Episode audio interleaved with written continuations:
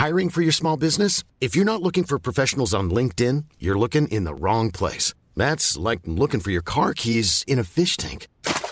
LinkedIn helps you hire professionals you can't find anywhere else, even those who aren't actively searching for a new job but might be open to the perfect role. In a given month, over 70% of LinkedIn users don't even visit other leading job sites. So start looking in the right place. With LinkedIn, you can hire professionals like a professional. Post your free job on linkedin.com slash people today. Inicia. Heraldo Noticias de la tarde con Jesús Martín Mendoza. En Heraldo Radio.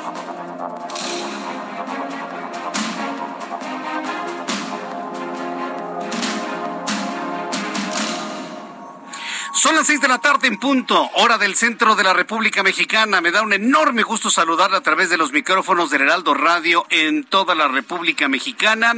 Le saluda Jesús Martín Mendoza con la información más importante de las últimas horas, terminando una semana sin duda intensa de información.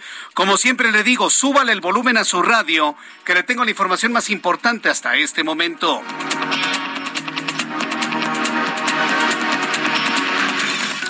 En primer lugar, le informo que hay preocupación por el incremento en los casos de viruela del mono en el país. El secretario de Salud de Jalisco, Fernando Petersen, informó que en Jalisco se han detectado cinco casos de viruela del mono en esa entidad. Detalló que en el estado había siete casos sospechosos, de los cuales cinco se confirmaron, todos relacionados con viajes al extranjero, todos absolutamente. Es decir, tenemos una enfermedad, una epidemia, porque ya se puede considerar una epidemia en México, importada sobre todo de viajeros que han ido a Europa. Mucha atención y sobre todo quienes han estado en España. Bueno, pues detalló que en el estado había siete casos sospechosos, de los cuales cinco vienen del extranjero, por lo que adelantó. Seguirán vigilando puertos, aeropuertos, entradas internacionales. A las personas que hayan tenido contacto con personas contagiadas, enfermas, transmitidas con el virus allá en Europa. Mientras tanto, aquí en México, el presidente mexicano, Andrés Manuel López Obrador, dijo que su gobierno explora la posibilidad de exportar energía eléctrica a los Estados Unidos. De verdad, yo ya no puedo con este señor, ¿eh? O sea, tiene una forma de ver la realidad completamente extraña. Ahora dice que nosotros le vamos a dar electricidad a los Estados Unidos. Por eso se convierte en noticia, ¿no?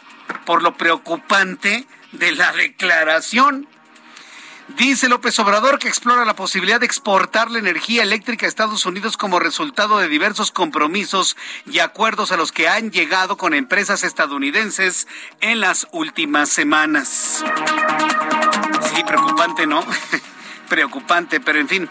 Un juez federal admitió a trámite la demanda de amparo que interpuso el exgobernador de Chihuahua, César Duarte Jaques, para llevar en libertad su proceso penal iniciado por los delitos de peculado y asociación delictuosa. Más noticias aquí en el Heraldo. Le informo que la compañía panameña de aviación o Copa Airlines, compañía panameña, Copa, ahí por eso se llama Copa porque es compañía panameña de aviación Copa, anunció este viernes que a partir del 26 de septiembre tendrá ruta hacia el aeropuerto internacional, este aeropuertito construido ahí en la base militar de Santa Lucía. ¿Han de querer quedar bien o algún impuesto no han de querer pagar o vaya usted a saber qué le quieren sacar al gobierno que anuncian tener ahí un vuelito a Panamá en el aeropuerto que está en medio de la nada? Que está allá en, Santa Lucía. A ver quién va hasta allá invirtiendo dos horas y media para llegar a este aeropuerto en medio de la tierra. Bueno, pues a, ver, finalmente, el asunto es que es noticia que una línea internacional vaya usted a saber qué es lo que no quieren hacer o quieren hacer. Ya le está ahí diciendo, nosotros vamos a tener un vuelito a Panamá, presidente, para que se suban dos personas que quieran ir a Panamá, ¿no? Dos, tres. Ahí va el piloto, ahí van las azafatas, ahí las sobrecargos, ahí atendiendo a dos, tres personas que van en el aeropuerto, que van en el avión. Bueno, pues allá ellos finalmente es gasto para Copa, finalmente. Mientras tanto, en las próximas horas, José Manuel del Río Virgen obtendrá su libertad tras ser encarcelado en Veracruz desde diciembre pasado, aseguró el senador Ricardo Monreal. Esta tarde se realizará la audiencia del juez de control en la sala de juicios orales del penal de Pacho Viejo en Coatepec, Veracruz. El gobierno de los Estados Unidos lanzó una alerta a ciudadanos estadounidenses que quieren viajar a México por el alto nivel de violencia y el alza de contagios de COVID-19. Sí, está subiendo de manera muy preocupante los casos de COVID-19 en México. Le voy a poner un ejemplo. ¿Cuántas personas de su familia están enfermas de COVID? ¿Cuántos vecinos se ha enterado usted que tienen COVID? ¿Cuántos compañeros de trabajo hoy se enteró que tienen COVID? ¿Cuántos? Ah, ahí lo tiene, ya ve. Entonces, ¿qué mejor, más allá de los números que da a conocer la Secretaría de Salud, más allá de las estimaciones que hace la Organización Panamericana de la Salud, lo que usted percibe en su entorno, ¿verdad que ya regresó el COVID? Pues claro, estamos hablando de Omicron, estamos hablando de un virus o una variante no tan agresiva que está causando una especie como de gripa, la gente estornuda, le da un poquito de febrícula, no se siente del todo bien, no es nada grave afortunadamente, pero es COVID es COVID-19. Recomendó el gobierno de los Estados Unidos no viajar ni a Colima, ni a Guerrero, tampoco viajar a Michoacán, Sinaloa y Tamaulipas. Dice Estados Unidos que por los problemas de COVID, pero si usted revisa los estados, además del COVID es la inseguridad. ¿Qué tal la inseguridad en Colima? ¿Qué tal en Guerrero? ¿Qué tal en Michoacán? ¿Qué tal en Sinaloa? ¿Qué tal en Tamaulipas? Son cinco entidades que ha recomendado el gobierno de Estados Unidos no visitar y casualmente, además de las de COVID-19, son las de mayor índice delictivo. Al menos nueve personas murieron y otros 40 resultaron lesionados luego de la volcadura de un autobús en la localidad de Antigua, la cabecera en el municipio de Tila, esto en el estado de Chiapas. Le informó que al menos tres personas resultaron lesionadas tras ser atropelladas por una camioneta que circulaba a exceso de velocidad entre el eje 1 Norte y Paseo de la Reforma a la altura de la estación Garibaldi del Metrobús de la Ciudad de México. Noticias del meteorológico. La depresión tropical 3E se ha intensificado a tormenta tropical la tercera de la temporada, Celia se llama, y se ubica en el Océano Pacífico. Para este viernes se pronostican lluvias puntuales intensas en regiones de Chiapas, Quintana Roo, Tabasco. Dio a conocer la Comisión Nacional del Agua. En un ratito más le tendré todo el informe del Servicio Meteorológico Nacional para conocer cuál es el pronóstico que se visualiza para la costa del Pacífico, una vez de que Blas prácticamente se ha internado ya en el Océano Pacífico. Ya son las seis de la tarde con siete minutos hora del centro de la República Mexicana. Vamos con nuestros compañeros reporteros urbanos, periodistas especializados en información de ciudad. Gerardo Galicia, me da un enorme gusto saludarte a esta hora de la tarde. ¿Desde dónde nos informas, Gerardo? Desde la Avenida de los Insurgentes, Jesús Martín, excelente tarde, el gusto es nuestro y tenemos información importante que se genera muy cercana a la cabina del Heraldo Radio. Estamos ubicados en, el, en la Avenida de los Insurgentes, entre el Parque Hundido y el eje 5 Sur. En este punto tenemos una protesta, son colectivos antitaurinos, son personas que se oponen a las corridas de toro en la Ciudad de México y lo que han realizado para poder hacer esta protesta es que se han encadenado, Jesús Martín, y prácticamente están cerrando la circulación de ambos sentidos de la Avenida de los Insurgentes, así que es prácticamente imposible que el transporte público, hablamos del Metrobús, eh, pueda circular por los carriles confinados. Para nuestros amigos en próximos minutos deseaban utilizar la Avenida de los Insurgentes, hay que buscar vías alternas. El circuito bicentenario y su tramo patriotismo y revolución van a ser buenas opciones, incluso el periférico aunque distante y también el eje 3 poniente, puesto que los eh, manifestantes eh, mencionan que no se van a retirar de este punto. Ya tenemos la presencia de elementos policíacos, se está negociando y eh, por lo pronto queda completamente cerrada esta importante arteria. Y por lo pronto, Jesús Martín, el reporte. Muchas gracias por la información, Gerardo Galicia. Difícil viernes de tránsito ¿eh? en todo el Valle de México y también en otras ciudades donde se escucha el Heraldo Radio. Saludos a Daniel Magaña, quien nos tiene más información del Valle de México. Adelante, Daniel.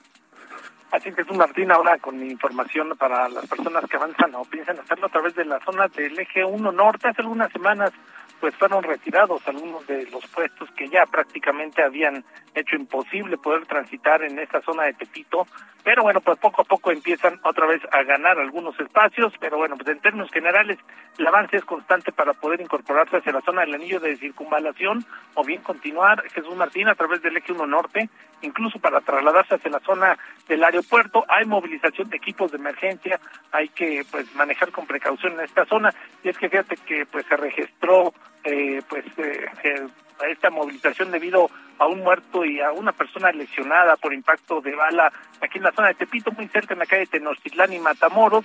Así que, bueno, pues esta situación ha generado esta movilización de servicios de emergencia. Maneje con cuidado en caso de que se incorpore al eje 1 norte en dirección también hacia la zona de la avenida Congreso de la Unión. El reporte.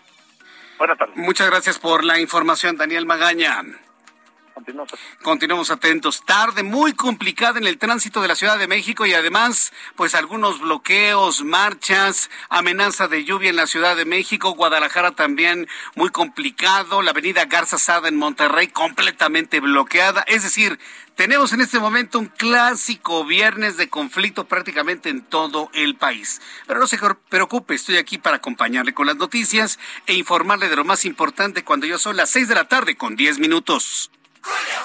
Aprovecha 3x2 en todas las galletas Gamesa y Quaker y en todos los cereales y barras de cereal. Además, 3x2 en toda la dulcería y en todos los jugos, néctares, todo el agua mineral y natural. Sí, 3x2. Con Julio lo regalado te llega. Solo en Soriana. A junio 23. Aplican restricciones. Escucha usted el Heraldo Radio y me da mucho gusto saludarles. Soy Jesús Martín Mendoza con toda la información importante. Y bueno, pues vamos a revisar lo que sucedía un día como hoy, 17 de junio. Estamos a la mitad del sexto mes del año. Es decir, ya en 14 días se nos acabó la primera mitad del año 2022. ¿Puede creerlo? Bueno, pues ¿qué sucedía un día como hoy, 17 de junio, en México, el mundo y la historia? Abra Marreola. Amigos, bienvenidos. Esto es un día como hoy en la historia. 17 de junio. 1885, la Estatua de la Libertad llega al puerto de Nueva York. 1950, se realiza el primer trasplante de riñón. 1963, en Estados Unidos se declara inconstitucional rezar en las escuelas. 1970, se patenta la cámara Polaroid. 1985, México lanza el Morelos 1, el primer satélite artificial de este país. En el año 2016 se sube el video de Baby Shark, el cual se convertiría tiempo después en el que tiene más reproducciones de toda la plataforma. Además, hoy es el Día Mundial de la Lucha contra la Desertificación y la Sequía y es el Día Mundial del Retrete. Amigos, esto fue un día como hoy en la historia. Muchas gracias.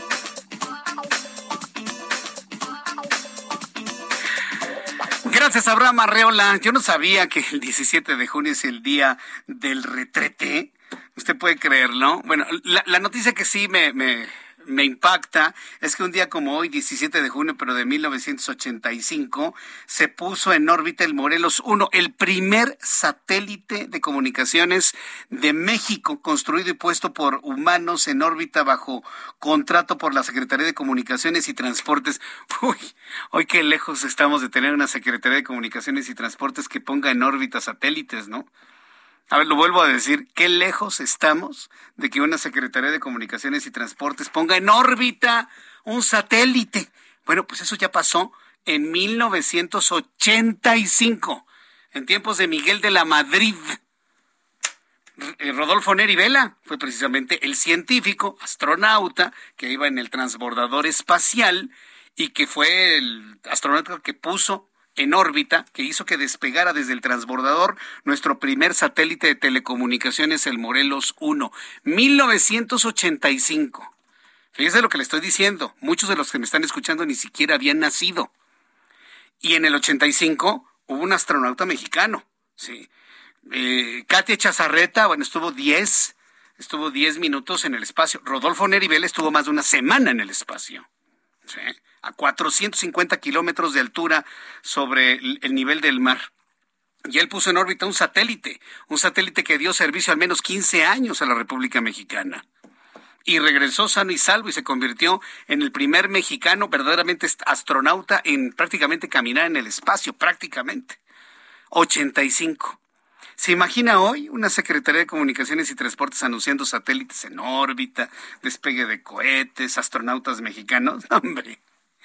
¿Por qué hago la comparación del antes y el hoy? Porque estamos en una franca, total y absoluta involución. Involución completamente. Es inimaginable hoy. Inimaginable hoy pensar en un satélite, pensar en astronautas mexicanos. No, no, no. Inimaginable. Simple y sencillamente la mente no da. 17 de junio de 1985. Muchas gracias, Abraham Arreola, por recordar esta importante efeméride. Bien, vamos a revisar las eh, condiciones meteorológicas para las próximas horas. El Servicio Meteorológico Nacional, que depende de la Comisión Nacional del Agua, nos informa sobre lo que tenemos que esperar durante las próximas horas en nuestro país. El meteorológico, bueno, pues está informando sobre ya prácticamente la conformación de un nuevo sistema nuboso. Dice el meteorológico que durante esta noche y madrugada se pronostica un nuevo temporal de lluvias intensas en Tabasco, en Chiapas, en Campeche y en Quintana Roo. Esta noche y madrugada del sábado, el huracán Blas de categoría 1 en la escala Saffir-Simpson, es decir, sigue siendo un huracán, aunque ya cada vez más lejos del país, continuará alejándose de la República Mexicana de manera gradual. Sin embargo, la nubosidad generada por su circulación mantendrá la probabilidad de lluvias en Nayarit, Jalisco y el estado de Colima. Es decir, el brazo el brazo de tormenta tropical enorme de Blas alcanza todavía las costas del Pacífico mexicano.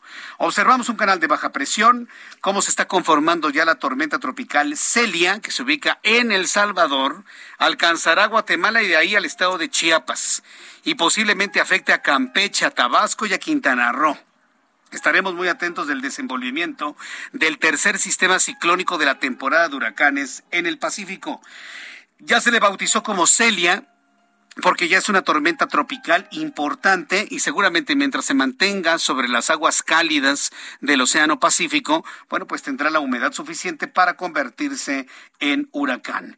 Estamos informándole, según el Servicio Meteorológico Nacional, que la presencia de Celia estará provocando un temporal de lluvias que podrían generar deslaves e inundaciones en el sureste mexicano e inclusive alertamiento específico para toda la península de Yucatán. Es decir, Yucatán, Quintana Roo y Campeche están en alertamiento máximo debido a los deslaves que puede provocar la presencia de las lluvias causadas por el huracán, por la tormenta tropical Celia. Mire, ya le estoy diciendo huracán. No, es una tormenta tropical. Me preguntaban hace algunos días cuál era la diferencia entre una tormenta y un huracán. La diferencia es la velocidad de sus vientos. Esa es la diferencia. Cuando se rebasan, se rebasan ciertos límites en la velocidad de los vientos, va subiendo un, sistema ciclónico. Se le llama sistema ciclónico porque da ciclos, es decir, da giros.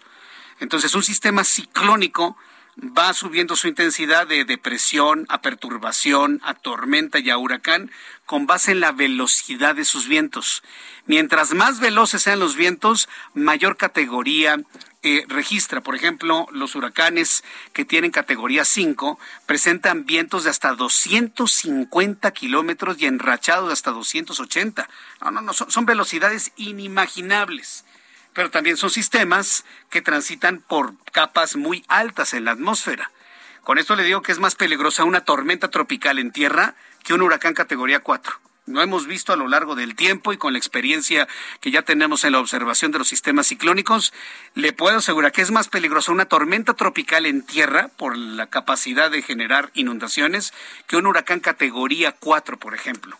Tiene vientos muy fuertes, pero muy altos, pegan en las montañas y afortunadamente no pasa mayores en la mayoría de los casos. Bien, nos mantendremos al pendiente de toda la información que se genere con estos huracanes, con estos sistemas ciclónicos y tormentas tropicales. Por lo pronto, lo doy a conocer pronóstico del tiempo para las siguientes ciudades. Amigos que nos escuchan en Monterrey, Nuevo León, 28 grados en este momento, la temperatura mínima para mañana 21, máxima 36.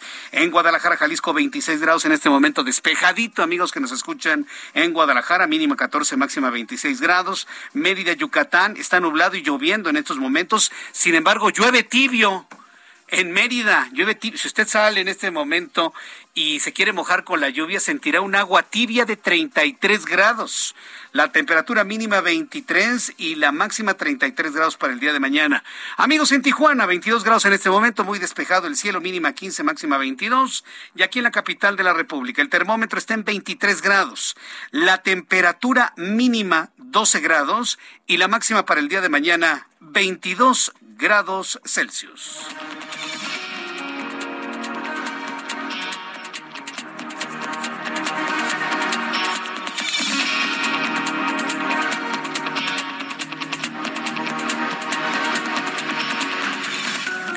Ya son las seis de la tarde con 19 minutos hora del centro de la República Mexicana. Estábamos recordando, ahora que Abraham Arreola nos recordaba que un día como hoy, Rodolfo Neri Vela, a bordo del transbordador espacial, puso en órbita el primer satélite mexicano, el Morelos 1. Le comentaba que una cosa es yo no hago menos, evidentemente, la, hazaña de, Erika Chazarreta, sobre todo si tomamos en cuenta que se trató de una visita al espacio de escasos 10 minutos de una empresa privada, ¿no? Como es eh, Blue Horizon, ¿no? De Amazon. Bueno, si si lo, eh, de alguna manera lo comparamos con lo que vivió Rodolfo Neribel en el programa espacial estadounidense Transbordador Espacial, pues ellos estuvieron allá en el espacio casi dos semanas. La puesta en órbita del satélite de telecomunicaciones Morelos 1 ocurrió el 17 de junio del 85. Tres días después, el 3 de julio, de, de junio, perdón, de 1985, eh, Rodolfo Neri Vela se comunicó con el presidente de México, Miguel de la Madrid, precisamente desde el espacio, tres días después. Y esto fue un momento sorprendente. Un, astronauta mexicano comunicándose vía telefónica, vía satelital, de hecho utilizando la banda K del satélite Morelos 1, fíjese nada más lo maravilloso de eso, comunicándose con el presidente de México. Afortunadamente la tecnología nos da la posibilidad de poder revivir aquel 30 de junio de 1985 y de esta manera se ponían en comunicación. Doctor Neri, habla Miguel de la Madrid. En mi nombre y en el de los mexicanos, le envío a usted un saludo muy afectuoso. Estamos muy orgullosos de la forma en que usted ha desempeñado esta histórica misión del primer mexicano en el espacio compartiendo y ensayando conocimientos científicos que serán de vital importancia para nuestro propio desarrollo en favor del pueblo de México. ¿Cómo está usted? ¿Cómo le está yendo en lo personal? ¿Cómo se siente? Muy bien, señor presidente. Es para mí un gran honor poder saludarlo desde el orbitador Atlantis de la NASA y a través de usted deseo enviarle un cariñoso saludo a todo el pueblo de México, dado que gracias al esfuerzo de cada uno de mis compatriotas, en este momento México está representado alrededor de nuestro maravilloso planeta. He tenido la oportunidad de poder contemplar en especial la belleza de México desde la península de Baja California hasta Yucatán y Quintana Roo. Y durante el transcurso de la misión que está por terminar en un par de días, he realizado una serie de experimentos muy interesantes que fueron planeados, concebidos por científicos de nuestro país. Y espero que los resultados obtenidos sirvan mejorar el avance tecnológico de México y en especial motivar a nuestra maravillosa juventud que considero yo debe ser el pilar para el desarrollo de un México cada vez más próspero y mejor. Esta es la conversación de Rodolfo Neri Vela desde el espacio sideral después de haber puesto en órbita el satélite de telecomunicaciones Morelos 1 con el presidente de México de ese entonces, Miguel de la Madrid Hurtado. Sí, para los más jóvenes, para los más chavos. México ya había llegado al espacio. ¿Hoy se lo imagina? Estamos aquí viendo de qué manera no se rompen los durmientes de un tren mal hecho y México ya había alcanzado el espacio en 1985. Este tipo de comparaciones nos hablan precisamente, nos muestran cómo tristemente muchas cosas han ido involucionando, no nada más en México, ¿eh? sino en el mundo entero. En el mundo entero. Rodolfo Neri Vela, desde el espacio en comunicación con el presidente de México. Son las seis con veinticuatro, las seis de la tarde con veinticuatro minutos hora del centro de la República Mexicana. Sí, si se conmovió y se le salieron las lágrimas, usted que tiene más de 45, 50 años y que fue testigo de aquel acontecimiento, de verdad, no lo contenga, ¿eh? Es, es, por el recuerdo en sí mismo y también por la devastación que varios gobiernos han hecho de nuestro pobre, pero también hermosísimo, hermosísimo país. Después de los anuncios, aquí en el Heraldo Radio, le voy a informar que José Manuel del Río Virgen va a obtener su libertad tras ser encarcelado en Veracruz. Finalmente, la gran cruzada que emprendió Ricardo Monreal desde hace varios meses ha rendido fruto y podrá salir en cualquier momento. Nos había dicho nuestro corresponsal que posiblemente hasta el martes pero según la información que tenemos en nuestras manos, esto podría ocurrir en cualquier momento. Voy a ir a los anuncios y regreso enseguida con más información en el Heraldo Radio y le tendré también números de COVID-19. Escucha las noticias de la tarde con Jesús Martín Mendoza. Regresamos. Continúa Heraldo Noticias de la tarde con Jesús Martín Mendoza.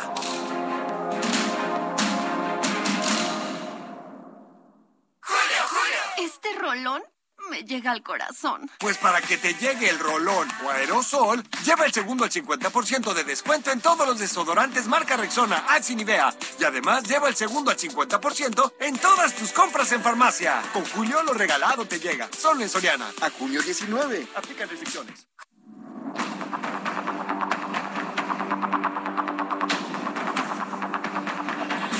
Ya son las seis de la tarde con 30 minutos, seis y media, hora del centro de la República Mexicana. Continuamos con toda la información en el Heraldo Radio. Le invito para que me escriba a través de mi cuenta de Twitter, arroba Jesús Martín MX. Hoy quiero informarle, varias personas me están preguntando a través de Twitter, oiga Jesús Martín, ¿qué pasa con la transmisión en YouTube? Hoy no vamos a tener transmisión en YouTube, la vamos a tener normal el próximo lunes y mañana sábado, acuérdense a las nueve de la mañana, usted y yo vamos a platicar todas las noticias. Por lo pronto, vámonos a la radio, todos, absolutamente. Me puede escuchar en digitales a través de la página del Heraldo de México elheraldodemexico.com.mx, elheraldodemexico.com y heraldodemexico.com.mx. Baje la aplicación del Heraldo de México y también ahí me puede usted escuchar con toda normalidad. Si no puede quedarse en una radio en este momento, baje su aplicación y ahí me va escuchando durante los próximos minutos.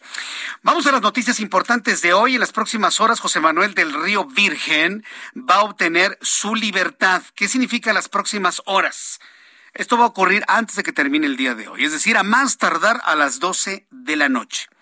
Este hombre, como usted recordará, fue encarcelado en Veracruz desde el mes de diciembre, eh, acusado de ser copartícipe de un asesinato que jamás le confirmaron y jamás le comprobaron.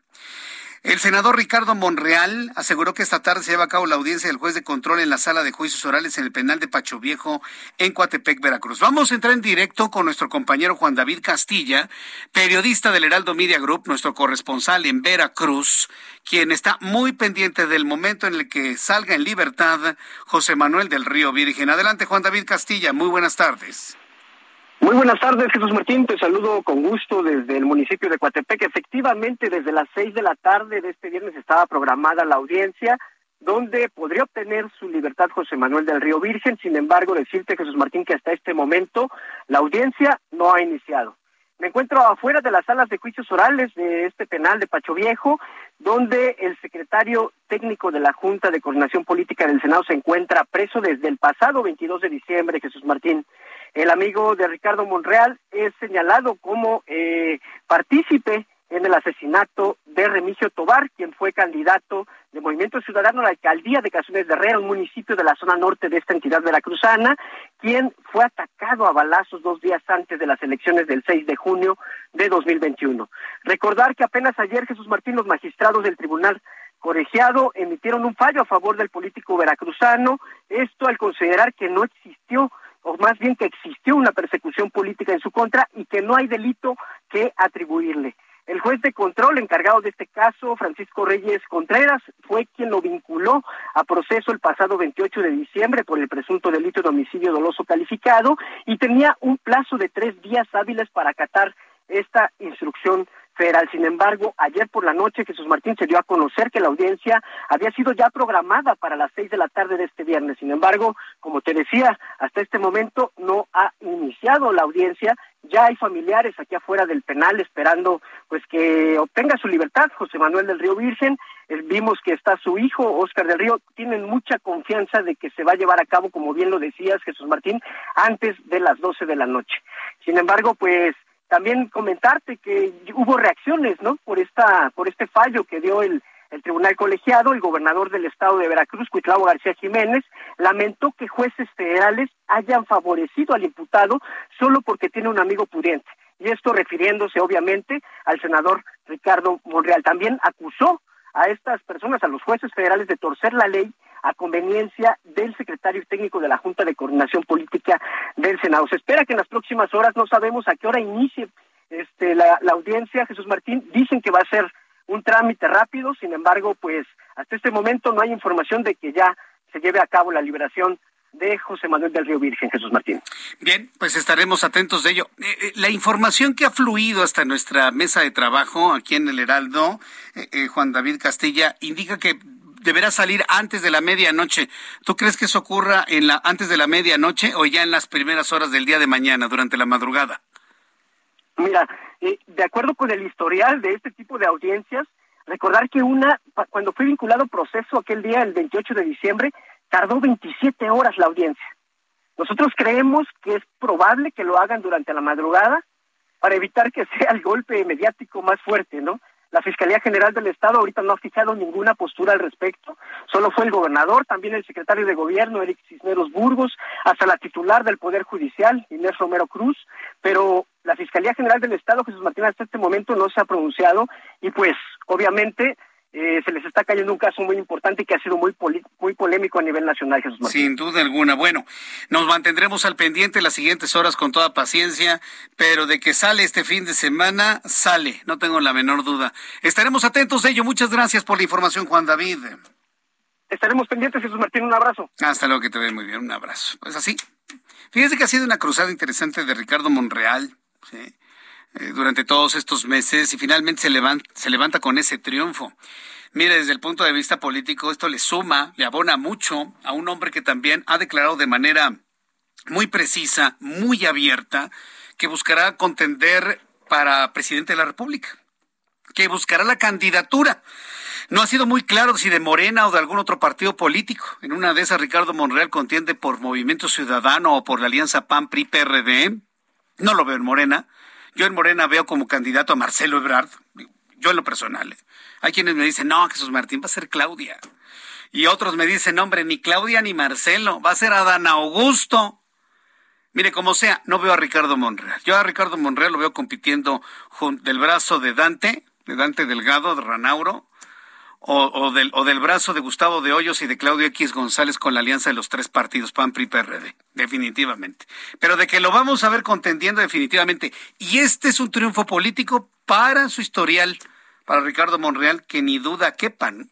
Pero mientras esto sucede, por ejemplo, en México estamos con el problema de que se insiste en otras partes del mundo no viajar a algunos puntos de la República Mexicana. Y de manera concreta, que los estadounidenses no pisen tierra michoacana. Así de claro. El gobierno de los Estados Unidos emitió una alerta de viaje a México debido al aumento de contagios de COVID-19 y también por los altos índices de violencia que hay en general en México y de manera concreta en Michoacán. Específicamente pidió a los ciudadanos estadounidenses que no se les ocurra viajar ni a Colima, ni a Guerrero, ni a Michoacán, tampoco a Sinaloa y tampoco a Tamaulipas. En primer lugar, por la presencia de la delincuencia organizada, por casos de secuestro y también por los altos índices de contagio de COVID-19. Charbel Lucio, nuestra corresponsal en Morelia, Michoacán, y nos informa. Adelante, Charbel.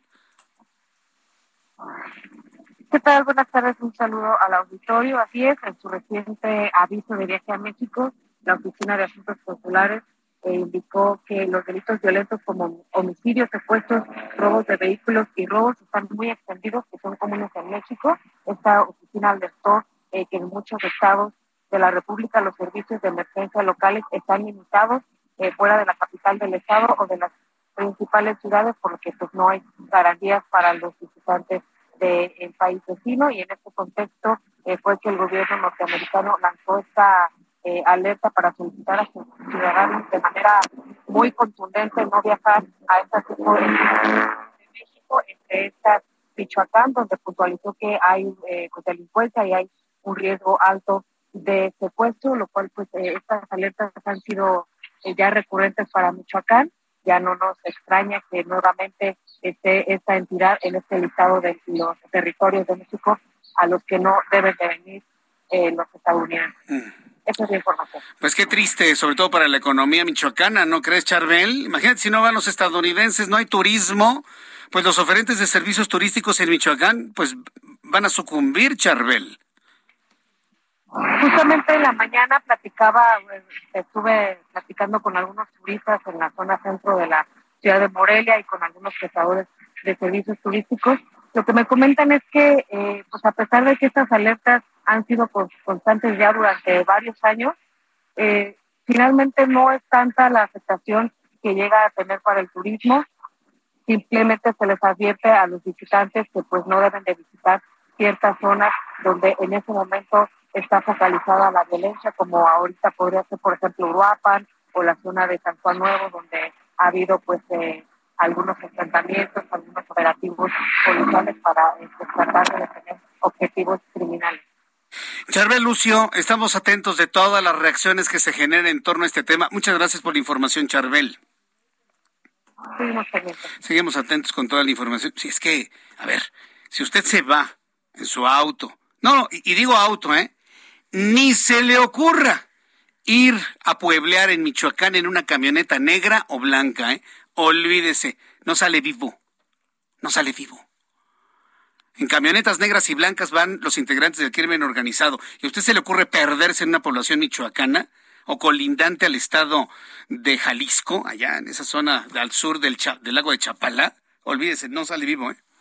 No confunden con integrantes del crimen organizado, ¿para qué le cuento?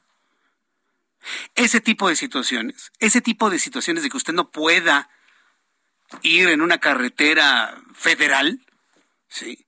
Es lo que tiene precisamente colgados de la lámpara a muchos estadounidenses. Y el gobierno de los Estados Unidos que insiste en que no se salga. Y mire, no es una exageración. Colima, Jalisco, Michoacán, Guerrero, el estado de Guerrero que gobierna Félix Salgado Macedonio. Perdón, Evelyn. Pero yo no me trago eso de que Evelyn gobierna, gobierna Guerrero. No, lo gobierna Félix Salgado Macedonio. Es el único servidor público que tiene puesto de senador de la República y gobernador de una entidad, de facto. En Guerrero, que gobierna Félix Salgado Macedonio, mire, se les da manga ancha para lo que quieren hacer. ¿Por qué le digo esto? Otra vez bloquearon la autopista del Sol. Otra vez. Otra vez. ¿Qué culpa tienen las personas que van desde Ciudad de México, Morelos o cualquier parte de la República Mexicana a Acapulco, ¿qué culpa tienen las personas que van a dar derrame económica a Acapulco? A reactivar la economía de ese vapuleado puerto. ¿Sabe por qué?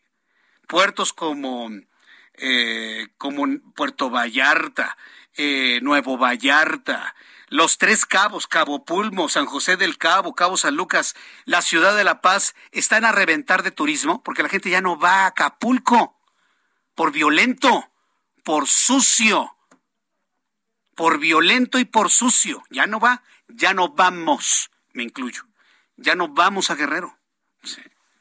Ya no va, es que es imposible hacer turismo en Guerrero y sobre todo en Acapulco, imposible.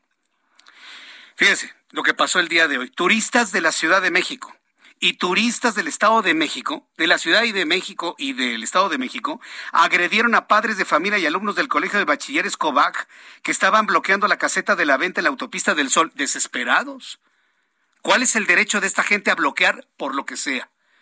Pues precisamente habitantes de la Ciudad de México, el Estado de México, que van a Acapulco a gastarse su dinero en hoteles, en restaurantes, en espectáculos turísticos, en navegación, en, lo que, en el parachute, lo que usted guste y mande, se tienen que aguantar el bloqueo de la gente que nada más así les parece, ¿no? Y nadie hace nada, por eso le digo que Félix Salgado Macedonio, el gobernador de facto del Estado de Guerrero, te da la orden de que no se haga absolutamente nada y déjenlos, ¿no? Vamos a escuchar a mi compañera Carla Benítez, quien nos muestra ya lo que es el límite del enfrentamiento entre quienes bloquean la autopista del Sol y los turistas que ya están hasta el gorro de este tipo de cierres en la autopista del Sol. Adelante, Carla Benítez, muy buenas tardes. ¿Qué tal Jesús Martín? Un saludo a tu auditorio. Como lo comentas, padres de familia y alumnos de un colegio de bachilleres en Acapulco bloquearon por más de cuatro horas la autopista del Sol para exigir a las autoridades que les entreguen un terreno para construir un plantel. A las nueve horas de este viernes, al menos 100 inconformes marcharon desde el inicio de la autopista hacia la caseta de cobro del poblado La Venta, en donde bloquearon ambos carriles. De acuerdo con los manifestantes, 150 alumnos que conforman la matrícula de este plantel toman clases en un terreno pequeño en el que improvisaron aulas con paredes de lámina y no tienen techo ni baño. Los manifestantes reprocharon que a más de tres años que realizaron la solicitud, las autoridades siguen sin atender sus demandas y en esta administración estatal solo les informaron que no hay recursos para el proyecto. Durante el bloqueo, el lugar fue resguardado por 40 elementos de la Guardia Nacional con equipo antimotín que se apostó en las casetas de cobro a metros de la protesta. Asimismo, arribó un contingente de 50 policías estatales que se mantuvo sobre el carril de ingreso al municipio. Durante la movilización, turistas de la Ciudad de México y del Estado de México también que intentaban ingresar al puerto para vacacionar agredieron física y verbalmente a los manifestantes que les impedían el paso. La confrontación escaló a tal punto que los guardias nacionales tuvieron que hacer una valla humana para evitar mayor fricción entre los manifestantes y los visitantes al puerto. Uno de los hombres que intentaban ingresar se subió al cofre de su automóvil y amenazó con aventar los autos para liberar un carril. Unos minutos después, los turistas aventaron los carros en los que viajaban hacia la protesta. La circulación se abrió por la fuerza durante cinco minutos y fue cerrada nuevamente en ambos sentidos de manera intermitente. El bloqueo culminó a la una y veinte de la tarde, después de cuatro horas luego de que los inconformes del COVACH lograron una reunión con autoridades del gobierno del estado. Mi reporte desde Acapulco, Jesús Martín. Buenas tardes. Muy buenas tardes. No vayamos a Acapulco. Ya. Habitantes de la Ciudad de México, cerremos la puerta a Acapulco. Se acabó. Ya no vayamos. ¿Quiere agüita? Vámonos a Tequesquitengo en Morelos. Ya. ¿Quiere agüita? Tequesquitengo. ¿Quiere playa? Tómese un avioncito en la Ciudad de México porque todavía hay gente que no quiere salir del Felipe Ángeles y yo tampoco. Tómese un avión y nos vamos a, Los Cabos, nos vamos a Puerto Vallarta, nos vamos a Nuevo Vallarta, nos vamos a las costas del estado de Sinaloa. Eh, si quiere nos vamos a Ensenada, si usted quiere agua más fría, pero finalmente, finalmente playa. Lo que están haciendo en Guerrero es terminar con lo poco de turístico que le quedaba a Guerrero. No vayamos, ya, se acabó. Cuando vean que entonces el puerto se está muriendo de inanición por falta de turistas, entonces pregúntense los efectos de estar bloqueando la autopista.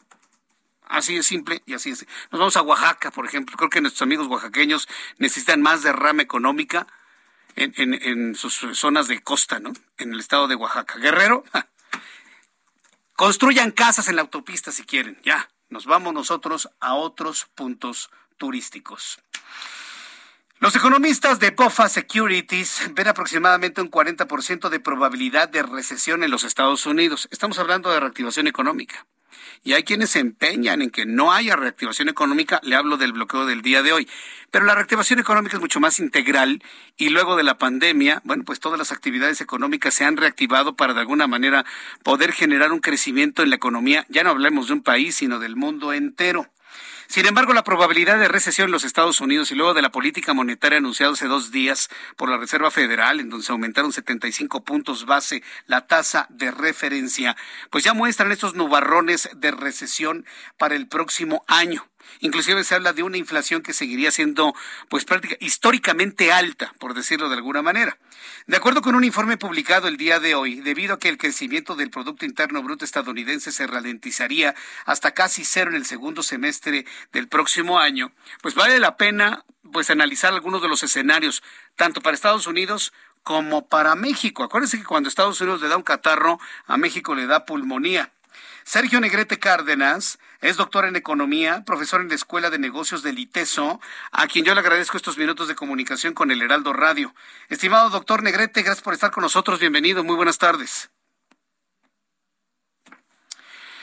Muy buenas tardes, Jesús Martín. Nombre, gracias a ti de estar contigo y con tu auditorio, por favor, a tus órdenes. Muchas gracias por estar aquí con nosotros. Bueno, vienen nubarrones de recesión para los Estados Unidos. ¿Cuáles serían los efectos en el corto y mediano plazo para nuestro país, doctor? doctor Adelante, doctor Negrete.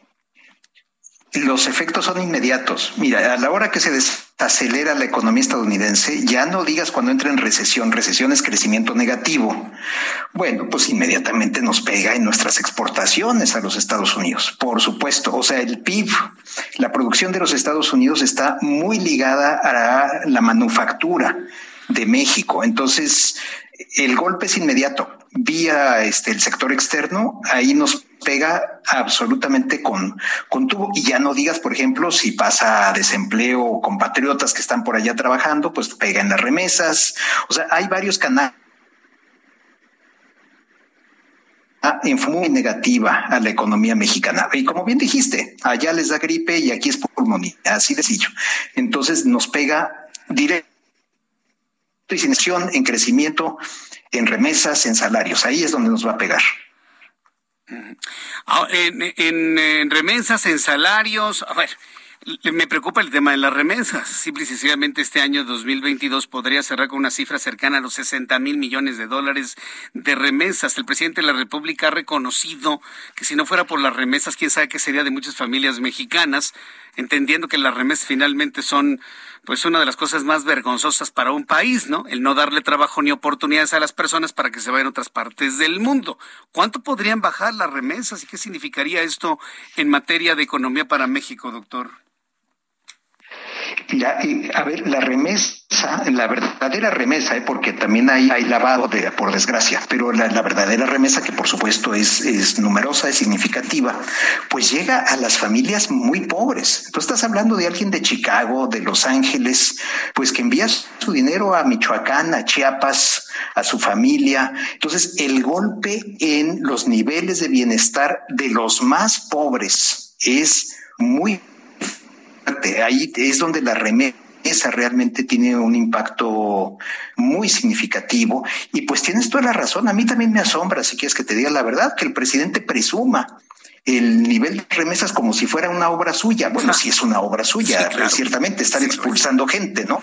Pero, pero bueno, no es para presumirlo, vamos a decirlo así. Pero a mí también me asombra muchísimo, ¿no? Que, que cada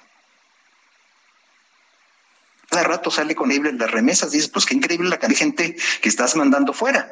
Pero, este, pero bueno, parece que es una manera de, presentar un número con una optimista que nunca entenderemos. Eh, reitero, esa es realmente gente muy pobre este, a la que realmente le hace una diferencia enorme. En Estados Unidos, bueno, pues el golpe es directo a la familia en Chiapas, en Oaxaca, en Michoacán, donde quiera que esté el que está recibiendo ese dinero. Vaya, pues la, verdad es sumamente grave esto que está ocurriendo. Ahora, sí se puede detonar la, la recesión en los Estados Unidos. Ya hemos visto un periodo muy largo de, inflación histórica en Estados Unidos, el incremento de la tasa de interés de referencia por parte de la, de la Reserva. ¿Son ingredientes para una, una recesión o, o estamos exagerando en esta parte del mundo, doctor? ¿Usted cómo lo ve? No, no, no, no, no, no estás exagerando para nada. Mira, la inflación está en 8.6% en Estados Unidos. Ese nivel tú no lo tenías desde 1981. O sea, en, este, en 41 años es este nivel de inflación. Para bajar la inflación no hay más, hay de dos sopas, pero una es realmente imposible, que es aumentar la oferta. Y es bueno, pues que haya más producto, que es parece lo que sueña mucho el presidente López Obrador, por cierto, eh, de aumentar el abasto y aumentar la producción. No, no es algo que puedas hacer en semanas o incluso meses, toma tiempo.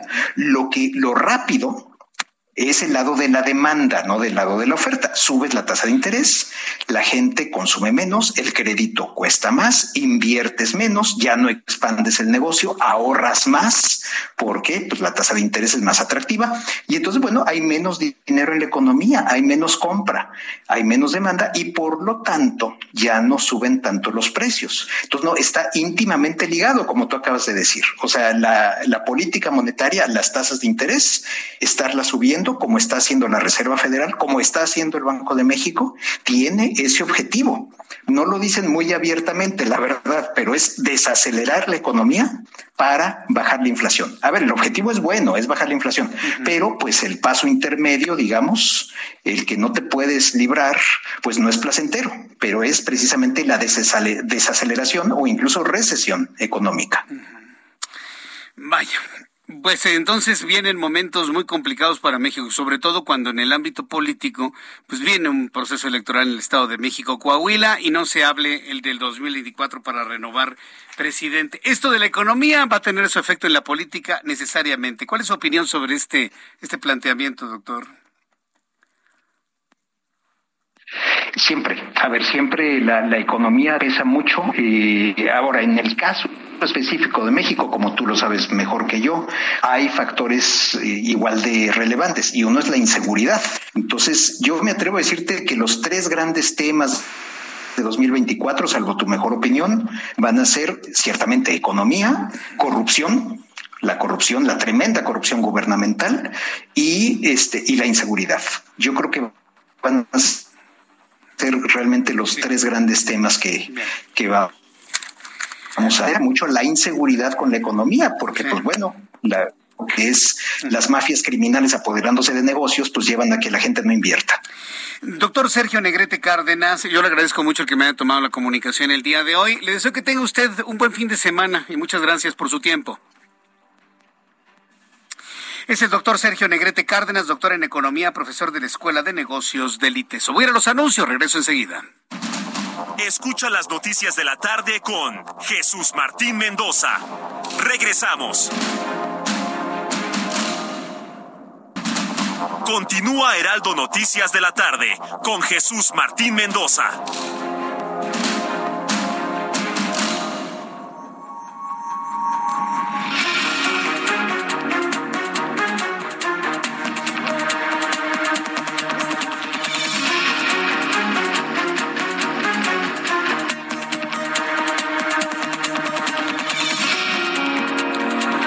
Son las 7 en punto, las 19 horas en punto hora del centro de la República Mexicana. Le presento un resumen con las noticias más importantes en el Heraldo Radio. Saludos a nuestros amigos que nos sintonizan a partir de este momento. Bienvenidos al Heraldo Radio. Les recuerdo que este programa de noticias empieza desde las 6 de la tarde. Y si usted nos quiere seguir desde las 6 de la tarde, lo puede hacer a través de la página de internet del Heraldo de México y de la aplicación del Heraldo de México. Le informo que el secretario de Salud de Jalisco, Fernando Petersen, informó que en la entidad se detectaron cinco casos de viruela del mono. Están creciendo los casos de viruela del mono en México y de manera concreta en Jalisco. Detalló que en el estado había siete casos sospechosos, de los cuales cinco se confirmaron, todos relacionados de personas que habían viajado al extranjero. El presidente de México esta mañana, bueno, hizo varios comentarios que han sorprendido a muchos. Por un lado, habló de que México necesita producir sus propios alimentos y ser autosuficientes en alimentos, y luego dijo que están abatiendo aranceles para poder comprar alimentos en el exterior a bajo precio. Sí, eso dijo hoy en la mañana, se lo voy a presentar un poco más adelante. Y en otra declaración que también dejó a todos con los ojos cuadrados, pero ya así como que con una preocupación, hoy anunció el presidente mexicano que va a dotar de energía eléctrica a Estados Unidos. O sea, López Obrador ve a México como un país más grande que Estados Unidos. Sí, así como lo ya esto ya es preocupante, ¿no? Sobre todo porque pues, es un señor que lo tenemos administrando el país. Bueno, pues él dice que le van a dar electricidad a los Estados Unidos como si fuera un país africano. El presidente López Obrador el día de hoy en la mañanera dijo que su gobierno explora ya la posibilidad de exportarle energía eléctrica a Estados Unidos como resultado de diversos compromisos y acuerdos a los que se ha llegado con la Unión Americana. Yo todavía no entiendo cómo lo va a hacer cuando estamos conectados en un tubo al gas natural que nos envían de Texas.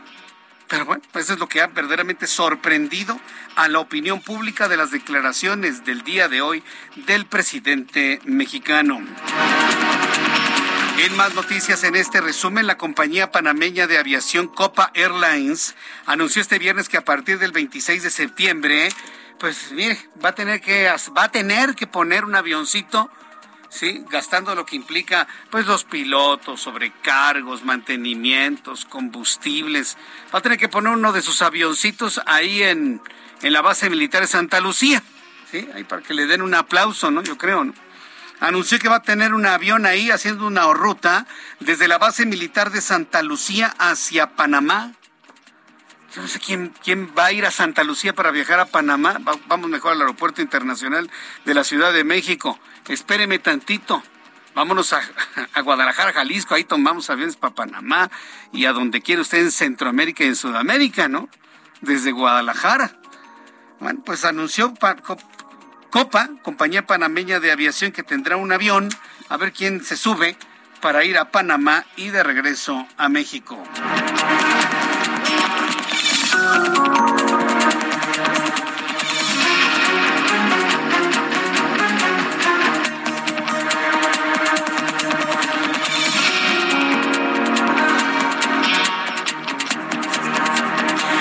Noticias, en este resumen, el gobierno de los Estados Unidos lanzó una alerta a ciudadanos estadounidenses que quieren viajar a México por el alto nivel de violencia y el alza, el alta de contagios o el alza de contagios de COVID-19. Recomendó no viajar a Colima, no viajar a Guerrero, tampoco a Michoacán, a Sinaloa, Tamaulipas, por dos razones. Por el incremento dramático en los casos de COVID-19 pero también por la inseguridad que se vive en esas entidades. Hace unos minutos en entrevista con este espacio de noticias, el doctor en Economía, Sergio Negrete, habló de las consecuencias que tendría la disminución de las remesas que entran a México ante una posible recesión en los Estados Unidos y esto nos dijo la verdadera remesa, ¿eh? porque también hay, lavado, de, por desgracia, pero la, verdadera remesa, que por supuesto es, es numerosa, es significativa, pues llega a las familias muy pobres. Tú estás hablando de alguien de Chicago, de Los Ángeles, pues que envía su dinero a Michoacán, a Chiapas, a su familia. Entonces, el golpe en los niveles de bienestar de los más pobres es donde la remesa realmente tiene un impacto muy significativo. En más de este resumen de noticias, Hermosillo, Sonora, se ha colocado como una, una ciudad destacada en el mundo. ¿Sabe usted por qué? Porque ha registrado la temperatura más alta de todo el planeta en una ciudad. Distintas mediciones internacionales como el World déjeme decirle, estas mediciones internacionales del World Temperature and Rainfall Extremes han señalado que la ciudad de Hermosillo, en Sonora, es una de las localidades más calientes de todo el planeta. Sí, de todo el mundo. De acuerdo con los últimos reportes de dicha medición, hasta el pasado 6 de junio la ciudad sonorense se mantenía como las primeras en todo el mundo al registrar una temperatura promedio. Esto significa que a veces ha estado por debajo o por arriba de los 47.5 grados Celsius y similares registradas en las ciudades del Oriente como Irán, del Medio Oriente como Irán, Arabia Saudita o Irak. ¿Quiere usted sentir el calor de Arabia Saudita? Pues vayas a Hermosillo, Sonora. Mañana 47.5 grados de temperatura a la sombra. 47.5 grados Celsius promedio en la ciudad de Hermosillo. La coloca como una de las más calientes de todo el planeta. Le informo que la Administración Meteorológica de Francia declaró alerta roja en 12 regiones por la ola de calor que afecta a Francia.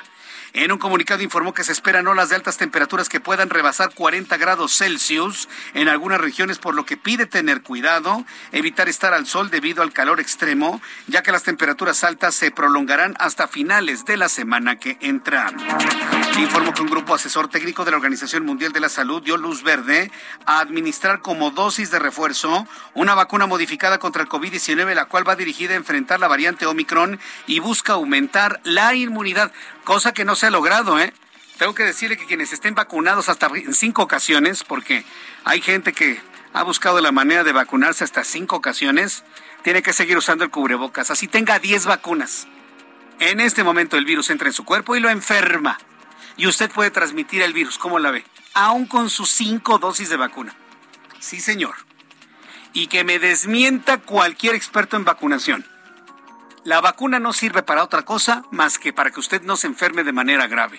Por lo demás, usted se sigue vacunando. Y lo digo con ese énfasis para que dejen de discriminar a la gente que no se ha vacunado por decisión propia.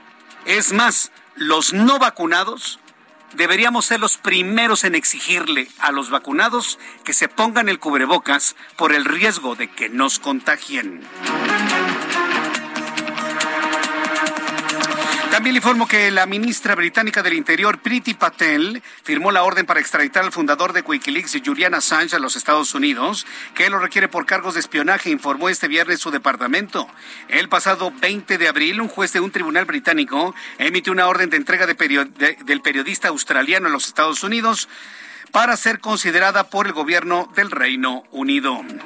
El presidente de los Estados Unidos, Joe Biden, dijo este viernes en una conferencia climática que las principales economías, eh, que la guerra de Rusia en Ucrania muestra que el cambio a la energía renovable es un asunto de seguridad nacional y clave para prevenir el calentamiento global.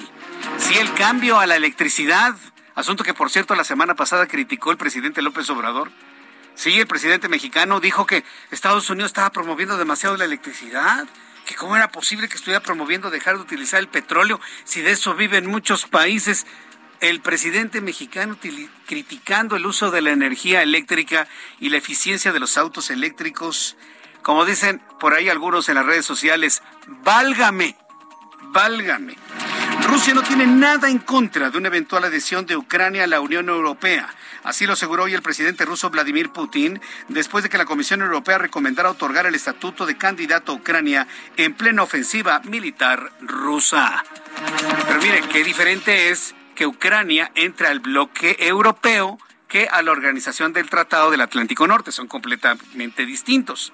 La OTAN es el brazo armado de Europa. Si usted quiere, es el ejército europeo. Lo que está planteando Ucrania es entrar al bloque europeo y dice Vladimir Putin que, por cierto, no es cierto que tiene cáncer, no es cierto de que está en coma, eso no es cierto, eso son puras especulaciones de redes sociales, son fake news. Hoy completamente lúcido, muy vivo, sin temblores ni nada, dijo claramente en esa conferencia Vladimir Putin que para él no tiene ningún problema que los ucranianos se unan al bloque europeo. Son las noticias en resumen. Le invito para que siga con nosotros. Le saluda Jesús Martín Mendoza. Siete con diez, siete con diez hora del centro de la República Mexicana. A esta hora vamos rápidamente con nuestros compañeros reporteros urbanos para revisar las condiciones viales y las noticias que se han generado en las últimas horas en el Valle de México. Adelante con la información, Gerardo Galicia.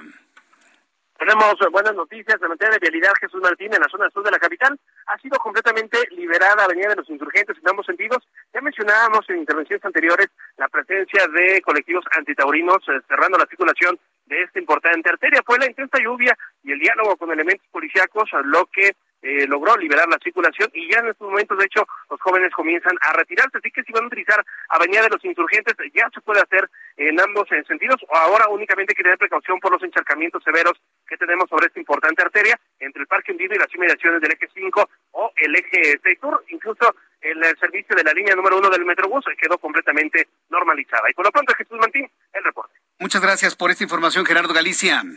Hasta luego. Daniel Magaña, gusto en saludarte, Daniel.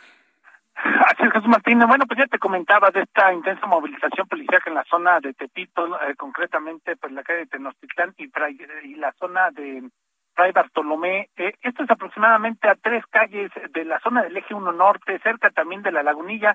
Te comento esto, Jesús Martín, porque bueno, pues se dificultó muchísimo que la atención de la persona lesionada por impacto de arma de fuego fuera atendida, ya que prácticamente los los paramédicos tuvieron pues que correr para, porque no podía ingresar la ambulancia debido pues a todos los puestos, si bien pues sí de alguna manera se organizó pues el tránsito vehicular, se retiraron puestos de la zona del eje 1 norte, bueno pues el resto como en esta ocasión, bueno pues sigue abarrotado y pues dificulta que los servicios de emergencia puedan pues acudir a toda esta zona, el saldo una persona fallecida y un lesionado, el cual bueno pues te comento que pues fue trasladado a un hospital después de que los ah, paramédicos pues tuvieron que hacer peripecias para poder llegar hasta la ambulancia. En cuanto al tránsito vehicular, bueno, pues debido a la hora, pues ya aumenta la actividad vehicular a lo largo del eje 1 norte para desplazarse hacia el anillo de circunvalación o también hacia la zona del eje 3 oriente. El reporte, Jesús Martín.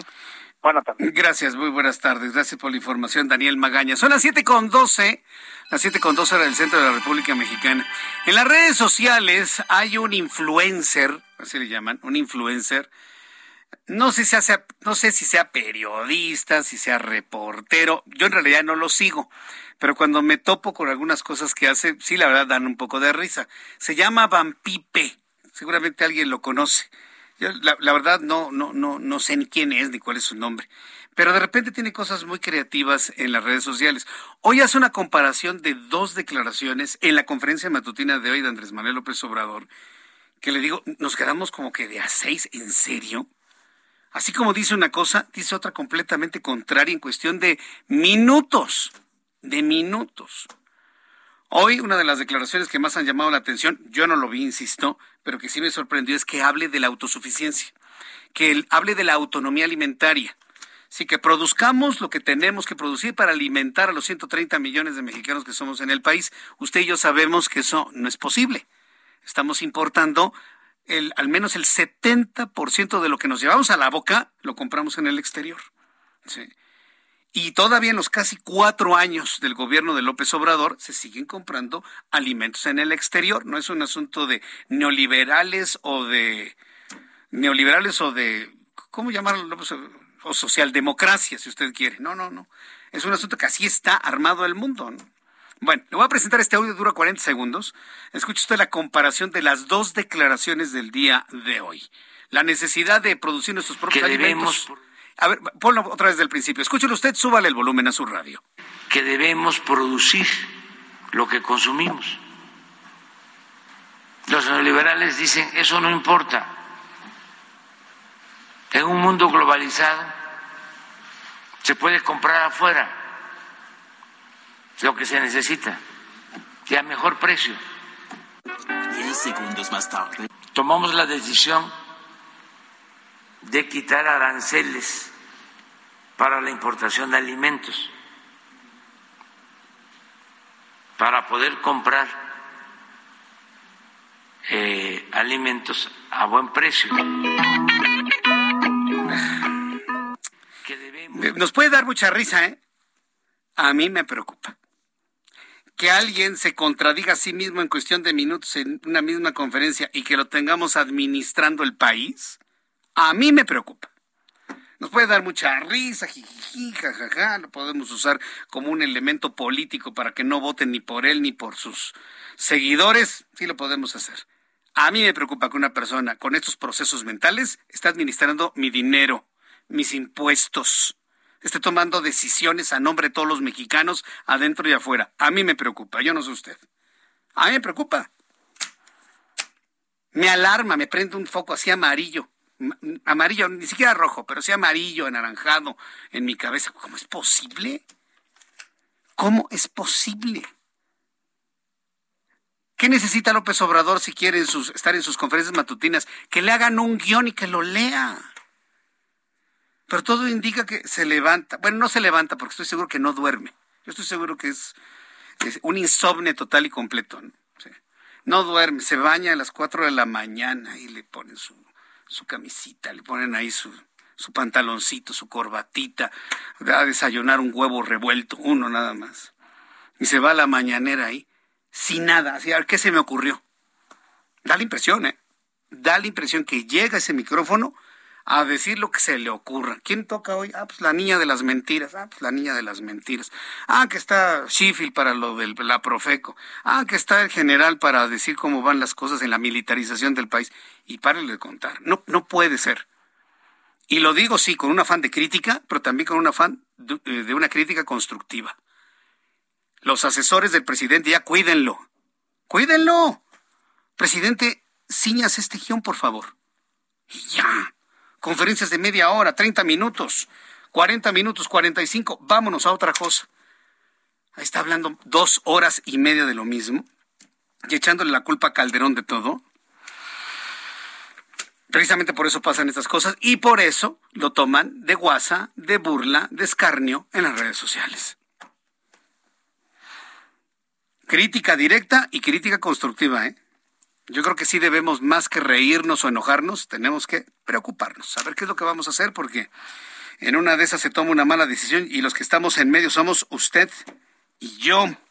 Son las seis con dieciocho, las seis de la tarde con dieciocho minutos, hora del centro de la República Mexicana. Vamos a continuar con la información de lo que ha ocurrido en las últimas horas, por ejemplo, en Colima.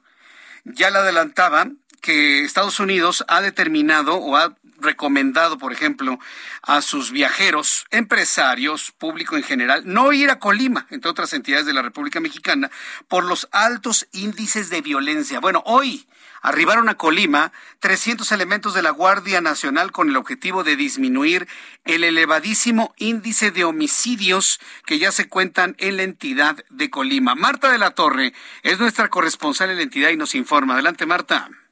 Efectivamente, Jesús Martín, como bien lo comentas, el día de hoy arribaron a Colima 300 elementos de la Guardia Nacional, de acuerdo con la información que difundió la Secretaría de la Defensa Nacional. En un comunicado, la dependencia informó que este, eh, estos elementos se despliegan en apoyo al operativo interinstitucional Colima y van a estar realizando reconocimientos terrestres a pie y empleando vehículos oficiales. Serán asignados específicamente al área conurbada de los municipios Colima y Villa que hay que recordar en este año se han incrementado de manera considerable los homicidios dolosos después de que se diera una pugna entre dos grupos de crimen organizado que bueno pues inició en enero pasado en una riña registrada en el Cerezo de Colima. Lo que se busca con el, arribo de estos 300 eh, elementos es fortalecer eh, la presencia de las autoridades y sobre todo se indica en el comunicado disminuir estos homicidios vinculados con la delincuencia organizada. De acuerdo con la información que se proporcionó, pues bueno, se estará realizando todo esto con el respeto a los derechos humanos. Sin embargo, pues vamos a estar muy pendientes de cómo se desarrolla la vigilancia y la seguridad aquí en el Estado, Jesús Martín. Vamos a ver cómo funciona. Muchas gracias por la información, Marta de la Torre. Gracias, buenas tardes. Hasta luego, muy buenas tardes. Yo en lo personal tengo la duda de cuántos elementos de la Guardia Nacional o del Ejército son suficientes para pacificar una ciudad. ¿200? ¿300? ¿500? ¿1000? ¿1500? ¿2000? ¿20000? ¿40? ¿Cuántos? ¿Cuál es el criterio para determinar cuántos elementos de la Guardia Nacional, Policía o Ejército envía usted? Un ejemplo, ¿cuántos elementos mandamos a Huauchinango? ¿Cuántos elementos le gustaría mandar a Huauchinango para evitar que estén linchando gente? ¿Cuántos le gusta? La verdad es que son números hasta arbitrarios. Pero lo que sí tenemos que hacer, por ejemplo, en el caso del linchamiento de David Picasso hace unos días durante esta semana, se tienen que poner castigos, independientemente de los elementos que vigilen, verdaderamente ejemplares. Y esto ya está fluyendo. Súbale el volumen a su radio porque tengo comunicación con Josefina Vázquez Mota, senadora de la República por el Partido Acción Nacional, y es que están poniendo en la mesa una iniciativa para que el linchamiento sea un delito grave. Josefina Vázquez Mota, me da mucho gusto saludarla. Bienvenida, muy buenas tardes. Muy buenas noches, Jesús Martín. El gusto es para mí muy agradecida por este espacio. Hace mucho tiempo se debe haber hecho algo así, porque a cada ratito estamos dando noticias de linchamientos en México. ¿Cómo va esta iniciativa, Josefina? Bueno, por increíble o sorprendente que nos parezca, el linchamiento jamás, Jesús Martín, ha sido considerado un delito en nuestro país cuando se trata pues de un asesinato, de un crimen, ¿verdad? Y el propósito primero de esta iniciativa es que en el Código Penal Federal se considere como lo que es las cosas por su nombre, como un crimen, como un delito muy grave y que al considerarse pues exista porque prácticamente cuando se reportan los homicidios, los secuestros, eh, las extorsiones en el país, jamás aparecen los linchamientos porque pues para la autoridad no son considerados un delito. Eh, por supuesto, yo reconozco que hay desesperación en la población, que hay muchas causas, pero no puede permitirse que esta barbarie siga creciendo en el país y ha sido brutal el crecimiento de estos eh, linchamientos, de estos asesinatos, Jesús Martín, y vaya que ni siquiera hay cifras oficiales, nos enteramos gracias a ustedes, los medios de comunicación.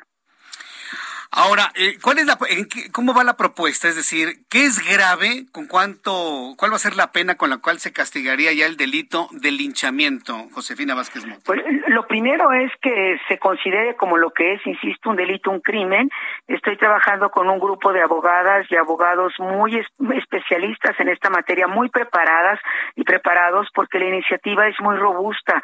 Eh, por un lado, para que pueda haber, por supuesto, las penas a título personal, pero también, digamos, considerando que son turbas, ¿verdad? Que son, que no es una sola persona quien las lleva a cabo. Hay un estudio muy interesante de la UNAM del año 2019 que establece muy bien los tres momentos del linchamiento. El primero es cuando se genera un rumor, este rumor se esparce, y entonces se, se toca lo que yo he llamado la campana de la muerte, ¿verdad? La campana que convoca al pueblo, a la comunidad y le anuncia, aquí vamos a matar a alguien. Eh, esta turba desde el anonimato, ¿verdad? Que esto es lo que también hay que considerar en un linchamiento, donde no se da la cara, pues eh, simplemente dice vamos a matar a esta persona y la comunidad, el resto de la comunidad de manera pasiva pues es copartícipe en ese asesinato. Imagínate el horror de los niños, los jóvenes, las mujeres, hombres viendo cómo se quema un hombre vivo, como fue el caso de, de, de Daniel, de este abogado tan joven. No quiero imaginar los gritos de súplica, ¿verdad?, de detener esa barbarie, esa terrible muerte y este es el segundo paso que establece la, la UNAM. Perdón, y el tercero es que generalmente en todos estos crímenes hay una autoridad presente, ya sea una autoridad municipal, estatal, pero que no intervienen. Y no intervienen porque no hay protocolos, Jesús Martín, porque no hay ni siquiera políticas municipales, estatales, federales que estén homogéneas. Tampoco hay, digamos, una intervención de la policía porque pues calculan sus fuerzas y dicen, pues para qué nos metemos, ¿verdad? Nos va a ir peor. Y se retiran del lugar o regresan cuando la persona está asesinada. Entonces es una iniciativa que contempla desde qué penas se tienen que dar, cómo se tiene que sancionar, eh, a cuántos de los que están involucrados ahí deben de castigarse, es decir, cero impunidad, que es lo que ha estado del lado de estos linchamientos, y por otro lado, pues que la autoridad también tenga protocolos establecidos entre municipio, estado, federación, si no es echarse la culpa unos a otros, ¿verdad? y que se contabilicen porque de otra manera pues van a seguir siendo Voy a ir a los anuncios y regreso enseguida. Escucha las noticias de la tarde con Jesús Martín Mendoza. Regresamos. Continúa Heraldo Noticias de la tarde con Jesús Martín Mendoza.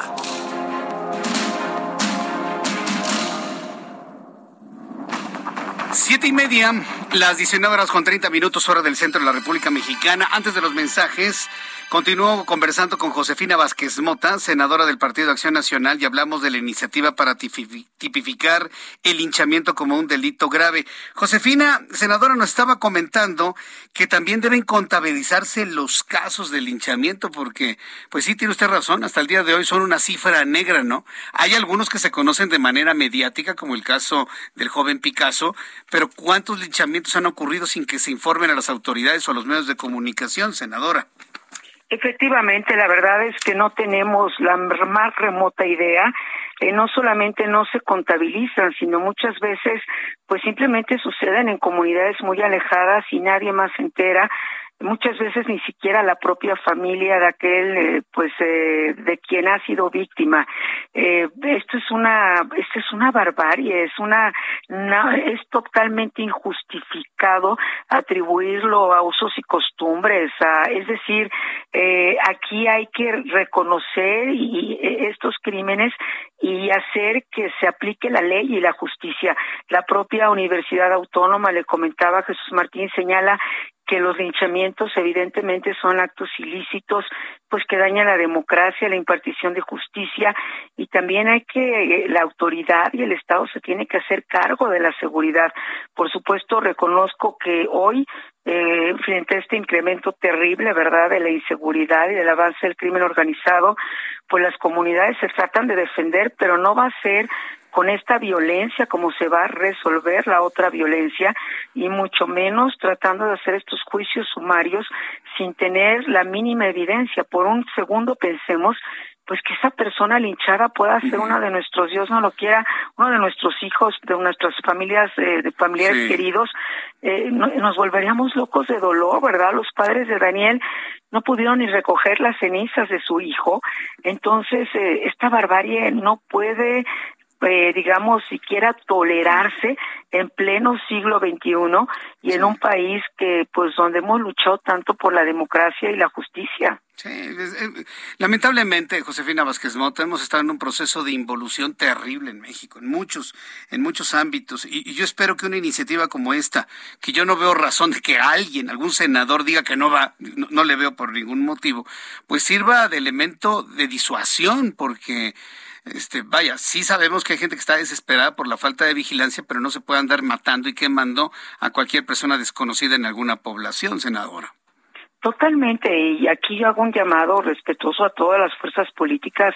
Aquí no hay partidos políticos cuando lichan a un ser humano y le arrebatan la vida con esta barbarie.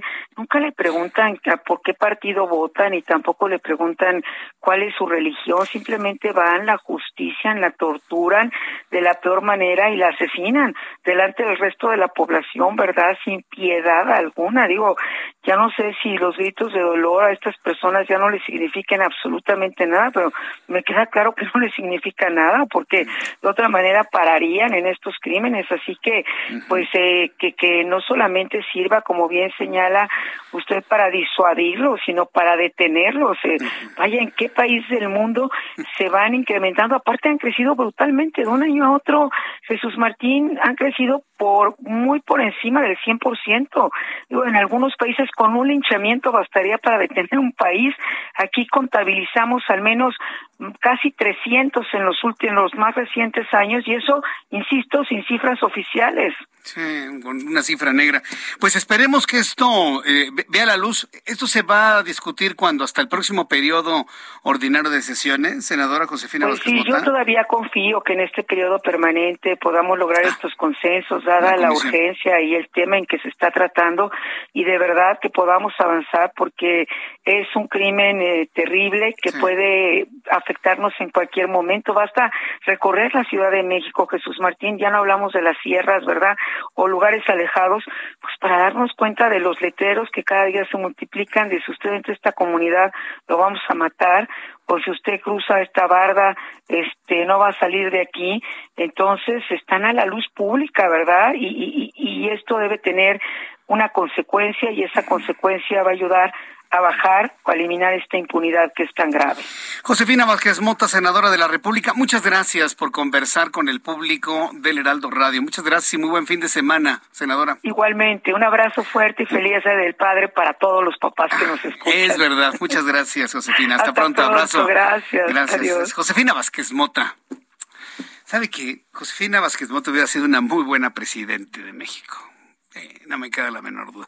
Sobre todo porque ¿Por qué le digo esto? Porque se requiere que nuestros administradores, nuestros empleados en la administración pública sean personas sensibles.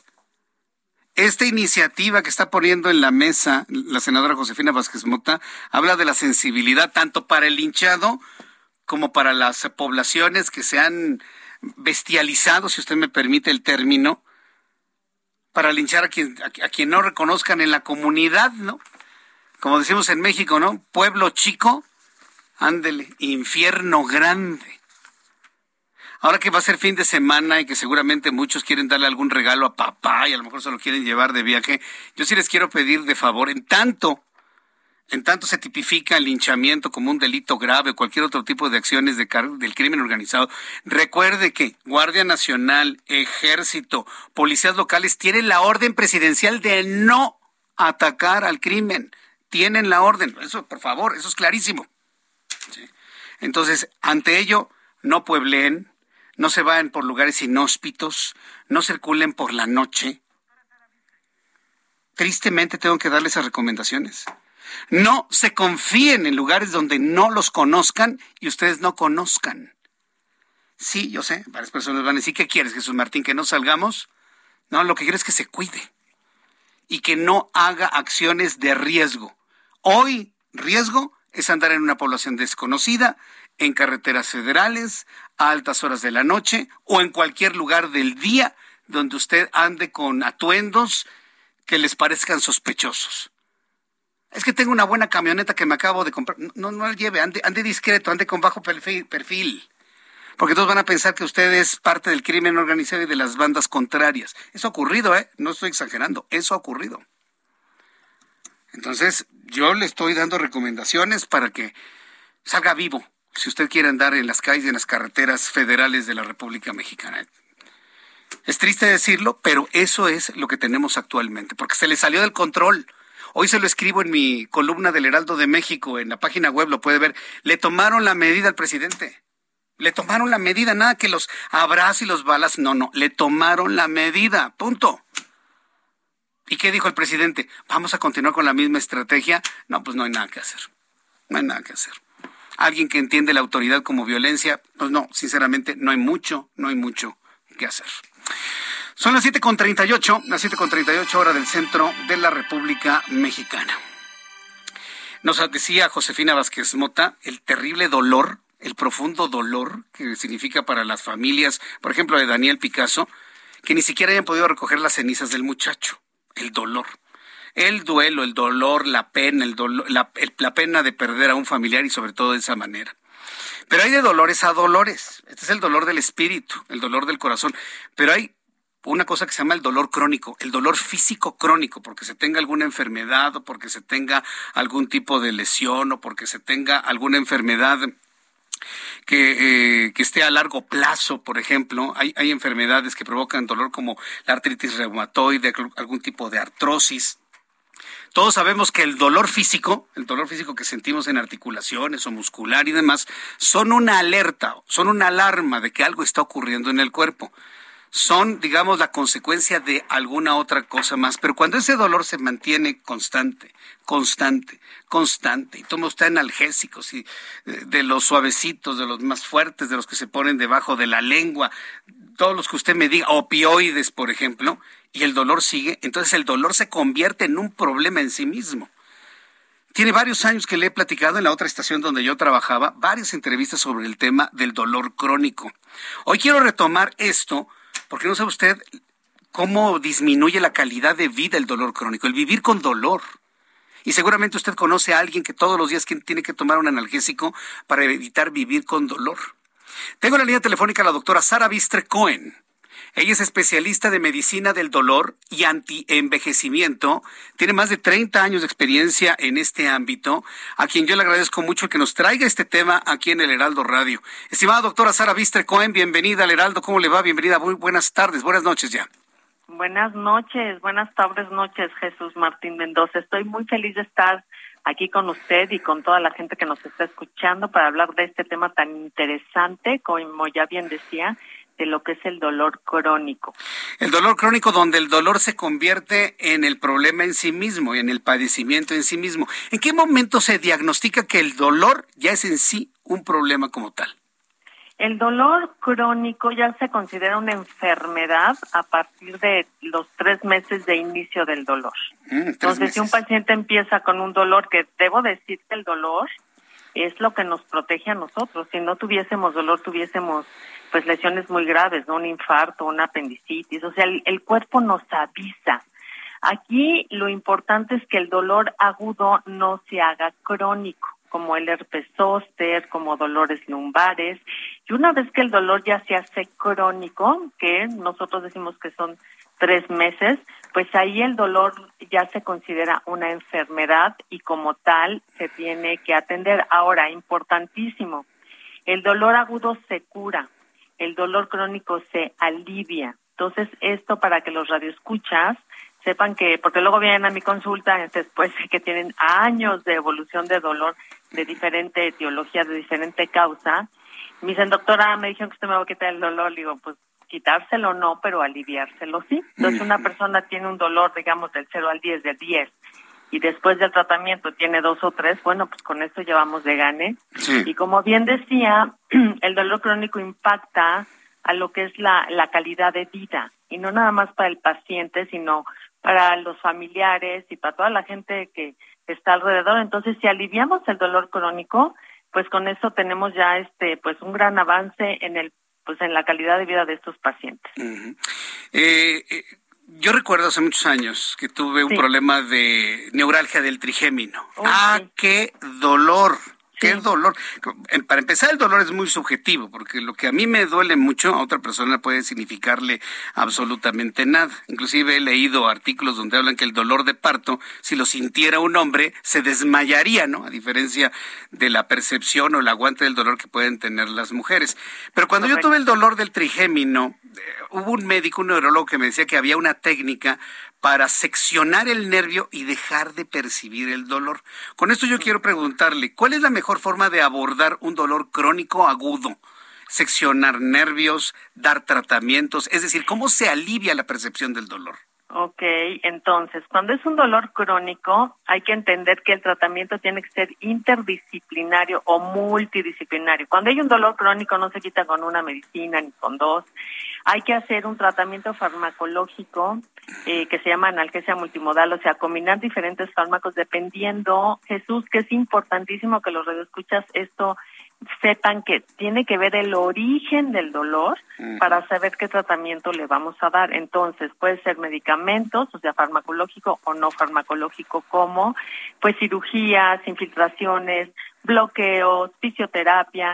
Entonces, este abordaje es multimodal o multidisciplinario para que el paciente pues tenga menos dolor. Ahora, el dolor del trigémino es uno de los son de los más dolorosos y este pues espero que usted ya esté viendo ahorita. Ah, sí, eso fue hace muchos años y bueno, no queda ni el recuerdo de ese dolor, Ay, pero, bueno, pero pues, lo este, recuerdo, ¿eh? Ah, no, pero qué bueno, qué bueno que no quedó con dolor, eso es grandioso. Por ejemplo, el dolor del, del trigémino es de origen neuropático, el dolor musculoesquelético le decimos el origen somático, el dolor de origen visceral de las vísceras es diferente, entonces ¿Por qué hay tanto fracaso o por qué los pacientes van de un médico al otro y al otro y al otro? Que porque tenemos que primero saber el origen del dolor para que nosotros sepamos qué tratamiento le tenemos que dar al paciente. Entonces, eh, no sé que no se automediquen porque luego se toman cosas que no son para el dolor que ellos tienen y se equivocan en este asunto.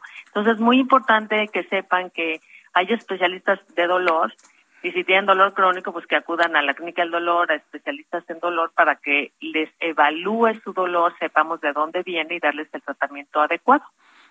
Correcto. Ahora, cuando se da el tratamiento todo integral, ¿cu- ¿cuáles son las sustancias que hoy han, repor- han reportado eh, eh, mejor efecto terapéutico para el dolor crónico? Porque he leído sobre los eh, analgésicos no esteroideos, los esteroideos, los opioides, hablaba hace unos instantes de ellos. ¿Cu- ¿Cuáles son los que reportan mejores beneficios terapéuticos, doctora? Pues aquí va a ser muy importante saber el origen. Si es un dolor musculoesquelético, responden muy bien los analgésicos antiinflamatorios no esteroideos, que solo hay que dar uno, no se combinan. Podemos dar opioides débiles o potentes dependiendo la severidad del dolor, por eso tenemos que medir el dolor. Por ejemplo, si un- es un dolor visceral, ahí tenemos que dar un antiespasmódico y solo algunos analgésicos antiinflamatorios sirven. Si es un dolor de tipo neuropático, como que el que usted tuvo de neuralgia este, del trigémino, donde arde, quema, toque eléctrico, por ejemplo, allí uno de los errores más frecuentes es que dan analgésicos antiinflamatorios no esteroideos que no sirven para nada. Aquí tenemos que dar algunos opioides que no todos sirven y damos un grupo de fármacos que se llaman adyuvantes, que son antidepresivos y anticonvulsivantes, aunque suene raro, pero esos son los que sirven cuando hay daño de los nervios. Entonces no le puedo decir cuál es este, el, el que más, porque va a depender Ah. del origen del dolor. Sí. Entonces esto es súper interesante. Sí, yo, yo alguna vez platicando con un buen amigo me, me- me hablaba de que en México le tenemos como que cierto temor por falta de información a los opioides. ¿Cu- ¿Cuál es el beneficio de, de- de los opioides que entiendo que, que reportan muy buenos beneficios, doctora? Absolutamente. Aquí qué bueno que lo aclara porque la gente le da miedo la adicción. Y la adicción Sí. es la dependencia, eh, este, el, el uso de un medicamento sin un fin terapéutico. La adicción es la dependencia psicológica, en, en cambio la dependencia física es cuando el cuerpo reconoce el beneficio de una sustancia. Si uno da eh, los opioides, que claro, somos responsables los médicos que lo utilizamos, tenemos que hacerlo eh, pues titulando de menos a más, en qué pacientes, por cuánto tiempo, vigilar efectos secundarios indeseables. Aquí la única precaución es si algún paciente es adicto a alguna sustancia y le damos opioides, puede ser que sí se haga adicto. Pero si lo damos de una manera farmacológica, este, terapéutica, pues los pacientes no se hacen adictos. ¿Y qué va a pasar si lo damos bien racionalmente? Pues los pacientes el beneficio es que va a tener alivio del dolor. Entonces llegamos al punto central de todo esto, la importancia de un correcto diagnóstico, doctora. Cuando Absolutamente. el diagnóstico lo es todo entonces para saber a qué eh, tratamiento antidolor tiene que ir determinado paciente. Absolutamente. Y en México ya, afortunadamente, cada vez ya vienen cosas novedosas, este, que son maravillosas. Por ejemplo, pues salió ahorita un parche este de, de lidocaína que se pone como muy específico para dolor neuropático localizado, por ejemplo. Ah, y pues vienen otras cosas maravillosas en el área del intervencionismo para bloquear las vías del dolor. También hay avances eh, grandiosos. Entonces, yo invitaría a, bueno, no, yo invito, no invitaría, invito a toda la gente que me está escuchando que para empezar sepan que nadie tiene por qué sufrir de dolor, nadie. Es un derecho humano que se les evalúa y se les trata el dolor. Y aquí lo interesante es que busquen ayuda de los profesionales de la salud, pues que saben de esto. Ahora, no nada más son los algólogos, hay muchas especialidades de, de médicos que saben tratar muy bien el dolor, pues entonces que acudan a ellos, que no se automediquen y que no todos los dolores se tratan de la misma manera. Bien, pues eh, seguramente para el público que nos está escuchando, inclusive para algunos médicos que quieren conocer sobre este eh, sobre estas novedades que hay para abordar el, dolor. Recomiéndenos, por favor, alguna página de internet, algún sitio, redes sociales, donde el público pueda conocer más de esto, por favor, y médicos también. Claro. yo puedo dar mis redes sociales en donde yo tengo pongo mucha este, información de valor, mucho contenido de valor, que es Sara Bistre, todas mis redes sociales y en em, Instagram es DRA Saravistre y pues ahí me pueden localizar y me pueden escribir, bueno, me escriben y ya saben que yo Saravistre. Sara Saravistre. Y pues ahí yo encantadísima de, de, de ayudarlos y de informarlos y pues que para mí yo siempre digo que tenemos que hacer de este mundo un mundo libre de dolor. Un mundo libre de dolor. Muy bien, doctora Sara Vistre, pues lo vamos a recordar para que el público googlee su nombre y de esta manera entrar a sus páginas, a sus redes, a los a las empresas a las cuales este pertenece. Y bueno, pues me ha dado un enorme gusto el poder platicar con usted a través de los micrófonos del Heraldo Radio. Muchas gracias por este tiempo, doctora. Muchas gracias, Jesús. Buenas tardes. Bye bye. Gracias, que le vaya muy bien. Hasta luego. hemos, hemos conversado con la doctora Sara Vistre. Hay novedades muy interesantes que usted debe conocer de la forma de abordar el dolor del que, el que usted tenga. Busque en Google Sara Bistre. Va a entrar a sus redes sociales y ahí Sara Bistre le va a decir todo lo que usted quiere saber, quiénes son quienes distribuyen, lo que se hace, lo que se conoce, las novedades, todo absolutamente. Faltan 10 minutos para que sean las 8. Tenemos información de último momento. Vamos con nuestro compañero Juan David Castilla hasta el estado de Veracruz. ¿Qué pasó, Juan David? Adelante. ¿Qué tal? Buenas tardes, Jesús Martín, te saludo con mucho gusto. Efectivamente, el juez de control Francisco Reyes Contreras dictó el auto de no vinculación a proceso para la liberación de José Manuel del Río Virgen, colaborador del senador Ricardo Monreal.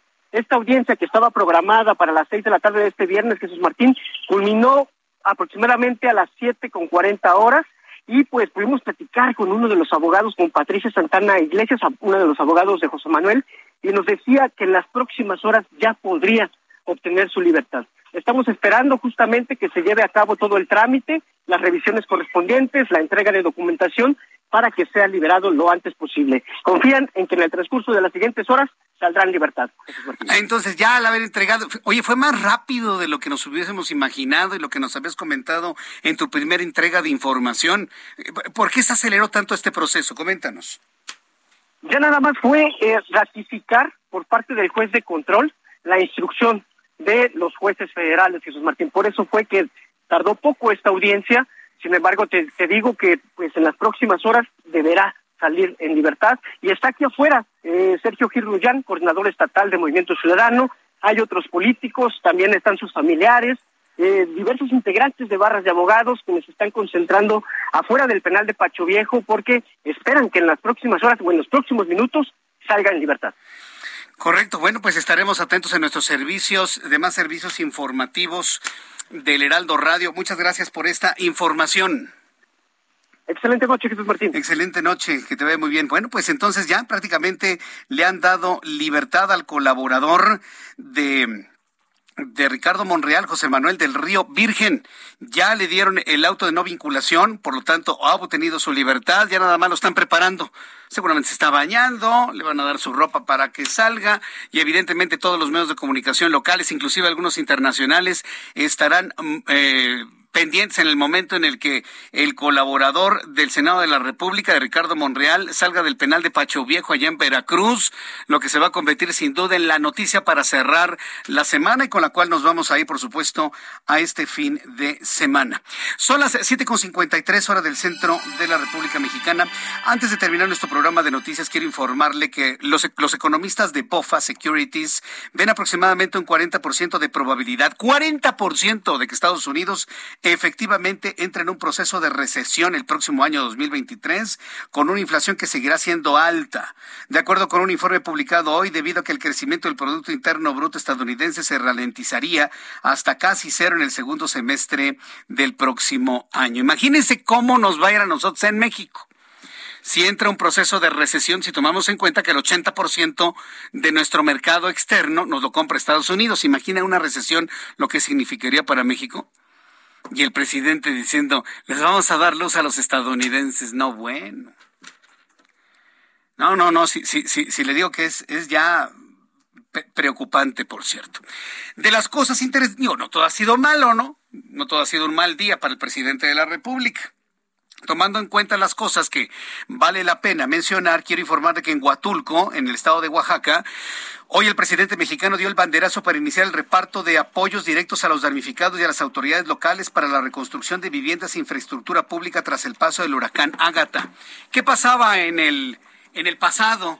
Cuando existía el Fonden, bueno, operaba el Fonden, llegaba recurso a la entidad y se le recuperaban sus casas, sus cosas a la gente. Hoy es diferente, ya no hay Fonden, va el presidente para entregarles billetes en las manos a las personas. ¿Usted cree que lo van a usar para reconstruir su casa, comprar muebles? En absoluto. Pero pues esa es la idea que tiene el presidente, que la gente sienta los billetes, los billetes en la mano de la gente. Con esta información nos vamos. Le invito para que me escuche mañana a 9 de la mañana en digitales, próximo lunes, Heraldo Televisión a las 2 por el 8, Heraldo Radio. Soy Jesús Martín Mendoza. Hasta mañana. Esto fue Heraldo Noticias de la tarde con Jesús Martín Mendoza.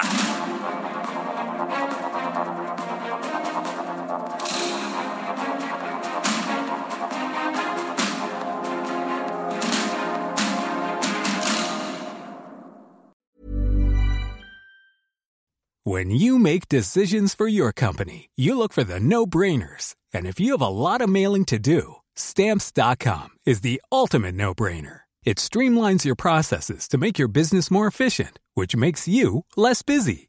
Mail checks, invoices, legal documents, and everything you need to keep your business running with Stamps.com. Seamlessly connect with every major marketplace and shopping cart. Schedule package pickups and see your cheapest and fastest shipping options from different carriers with rates up to 89% off USPS and UPS rates. And with the Stamps.com mobile app, you can take care of mailing and shipping wherever you are. Make the same no-brainer decision as over 1 million other businesses with Stamps.com. Sign up with Code PROGRAM for a four-week trial, plus free postage and a free digital scale. No long-term commitments or contracts. That's Stamps.com. Code PROGRAM.